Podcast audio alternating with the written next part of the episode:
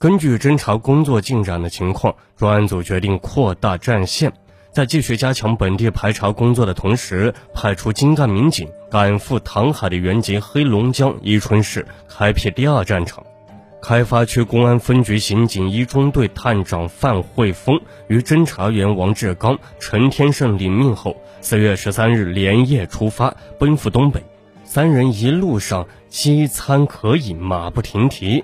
于十六日早上抵达了伊春市南岔区，与当地警方取得联系后，立即分头行动，开展工作。王志刚扮成一个买鞋的顾客，负责跑商店、集贸市场，根据案发现场遗留的皮鞋底纹寻找破案线索。他跑遍了当地所有的鞋摊，无功而返。陈天胜负责走访唐海就读过的一所中学，也是无功而返。当年唐海的那位班主任老师已经退休，搬到外地居住去了，费了好大周折才找到这位老师。当拿出照片让他辨认时呢，老人说呀，已经二十几年过去了，他教过的学生太多，除了表现特别优秀和特别差的学生外，大多数已经没印象了。范慧峰负责调查的线索有重大突破。三名民警放弃另外两条线索，集中力量攻坚。根据唐海的最后通话记录查明，机主是现住南岔区东升街的李少坤，电话安装在自家的旅馆内。旅店前年就已经停业了，并无旅客居住，只有李少坤的妻子及孩子住在店内。通过外围调查得知，李少坤早先在自家饭店当过厨师。饭店停业后，便到关里打工去了。有人听说呢，他在山东烟台干厨师，春节前回过一趟家，节后又回去了。在查阅里的户籍档案，发现李少坤的条件越来越像唐海的同学，立即将照片传回烟台，让目击者辨认。发走照片，对李家旅馆布置了力量守候之后，三民警觉得还有一件至关重要的工作。那就是没法弄到李少坤的指纹。三人商议这件事该从何时着手时呢？协助他们工作的当地一位同行对他们说：“哎，我想起来了，一九九九年我们这里发生了一起凶杀案，破案时将本地同年龄段的青年指纹都留下来了，其中有无李少坤的指纹不得而知。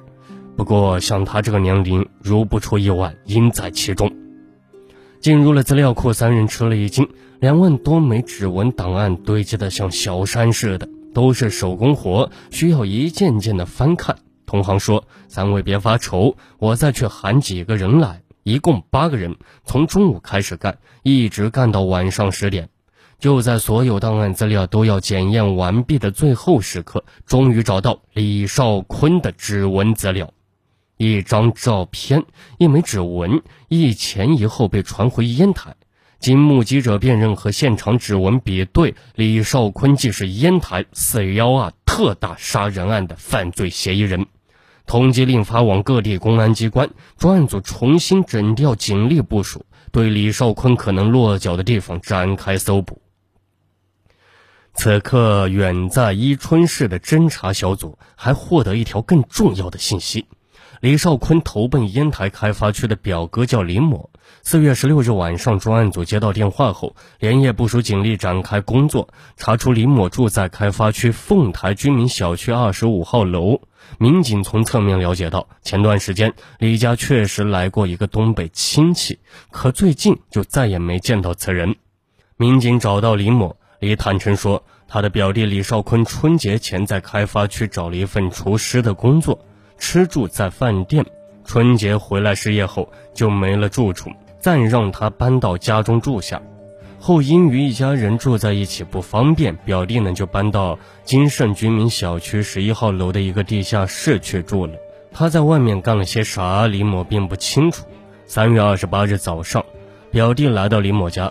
拿去先前存放在这里的几件行李，告诉表哥他在烟台没有找到工作，明天就要回东北去。临出门，李某还给了表弟两百元钱做盘缠。表弟是否回东北，他就不得而知了。专案组民警赶到金盛小区，发现已是人去楼空，室内没有留下有价值的物证，但他没办法将自己的足迹一块带走。经烟台市公安局技术人员比对，室内足迹与四幺二大案现场凶手所留足迹相同。四月十八日，专案组获得李少坤并没有回伊春，而是去了辽宁省海城市西柳镇打工的消息后，指派刑警大队副大队长王长鹏率领侦查员于卫国、张凯前往辽宁省西柳镇抓捕李少坤。不到西柳不知道，到了西柳后，王长鹏他们才知道，要在这里寻找一个人可不是一件容易的事。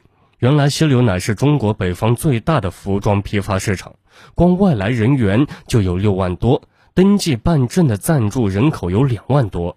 专案组民警中午抵达西柳，下午便投入工作。当地警方派出了八名暂住人口管理人员协助清查，对辖区二十个村登记的四十八名伊春人一一见面。并没有发现李少坤的踪影。从第二天起，在当地警方的协助下，他们又对车站、市场、饭店、旅馆、劳务市场进行排查。经过三四天时间的工作，遍访了三百多个单位，一无所获。李少坤生性多疑，对谁都不信任。犯下事后，更是害怕警方追捕。每到一处，无论是对同学还是对亲戚，他都不说实话，常常呢是声东击西。与抓捕民警玩起了捉迷藏。四月二十五日，民警获悉李少坤离开西柳，已到了盘锦其同学处。侦查员于卫国、张凯赶往盘锦市，却扑了个空。其同学说，李少坤在这住了几天，又返回西柳去了。当民警追到西柳后，李再次回到盘锦，他前脚走，民警后脚到。在这十多天时间里，两位民警三返西柳，二上盘锦，却始终紧紧咬住每条线索，让他无法逃脱。李少坤也是够能窜的，但没能逃脱公安机关的追捕。五一劳动节这天，李少坤想到了要回家过节。接到烟台专案组的情报后，伊春警方成功将李少坤控制住。当两名烟台警察于卫国、张凯紧迫而来，突然出现在李少坤面前时，他长长叹了一口气：“完了，完了，我对不起我的老婆孩子。”接下来一切都真相大白了。现年三十五岁的李少坤，十八岁高中毕业后，便在自家的旅馆、饭店学了一手厨师手艺。后来呢，自家的旅馆和饭店萧条停业，他便没活干了。去年，原在江西的一个同学让他去做生意。他到了江西后才知道，做生意原是叫他去搞传销。他知道那是骗人的，便离开了江西，到山东烟台开发区投奔其表哥，在一家饭店当厨师。不料春节后又丢了工作，再没找到事做。今年的三月中旬的一天，李少坤在公共汽车上碰到初中时的同学唐海。唐海热情地邀老同学到家中玩，李少坤去了唐海家几次，每次去唐家玩，唐海夫妻都是打酒买菜招待一番。当时的唐海也在家待业，两人还结伴去劳务人才市场找工作，但都没找到理想的工作。一连几天，李少坤都郁郁寡欢，无心再在烟台待下去，决意回东北去。唐海就说：“这样吧，老同学呀。”你既然无心情再住了，我也无力帮你。明天中午到家里再吃顿便饭，我为你践行。三月二十八日早上，李少坤到表哥家取了行李，说晚上就要乘烟台至大连的船回东北老家。中午呢，唐海买了酒肉，炒了几个菜，便坐下喝酒。两人的情绪都有些伤感。俗话说呀，借酒消愁，愁更愁，还带着愁意喝酒。这一瓶顶两瓶，不觉两人都有几分醉意。可能因为要与同学分手了，平时本来话语不多的唐寒那天的不住的唠唠叨叨、骂骂咧咧，言语中流露出对李少坤瞧不起的意思，让李能毫不心烦。李少坤也以戏谑的口气对唐海说。看在同学的份上，如果途中我在海上遇难，麻烦你给我家人打个电话。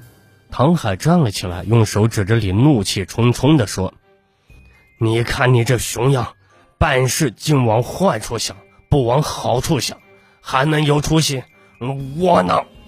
说完就进厕所方便去了。李少坤呢，顿时觉得气血上涌，气冲脑门，到厨房取了一把单刃尖刀，从身后重重的给了唐海致命一刀。见同学一命呜呼，李少坤想收拾收拾东西，马上离开。转念一想呢，要是这样就走了，唐海的妻子下班回来，立刻就会明白是谁干的，不等我上船，就会被公安抓起来。索性一不做二不休，李少坤清理了现场，等待李华下班回来。晚上八点多，李华进门后，李少坤装得若无其事，两人还打了招呼。此刻，李华以为唐海一定又是在厨房忙活，或是去菜市场买菜了。同学常来，一个人留在客厅也不奇怪。李华没有多心，径直走进卧室准备换衣服，却被李少坤从背后杀死。逃离现场时，李少坤拿走了唐海身上的手机，他怕露馅。在开往大连的轮船上，将手机扔向了大海。在监所里，李少坤不止一次地重复着同一句话：“我对不起老婆，对不起孩子。”他说的特别是对八岁的女儿，他没有一个尽到父亲的义务，恐怕今生再也没有这个机会了。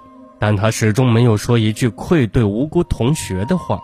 从烟台到东北，在这段颠沛流离的日子里，他每到一处便求助于同学。这些诚挚的同学之情，却没有温暖他那颗冰冷的心，相反，却因为一两句菊语愤而杀友，真乃恶狼心性也呀！好了，本期的命案一千宗就给您播讲完毕了，我们下期节目再见。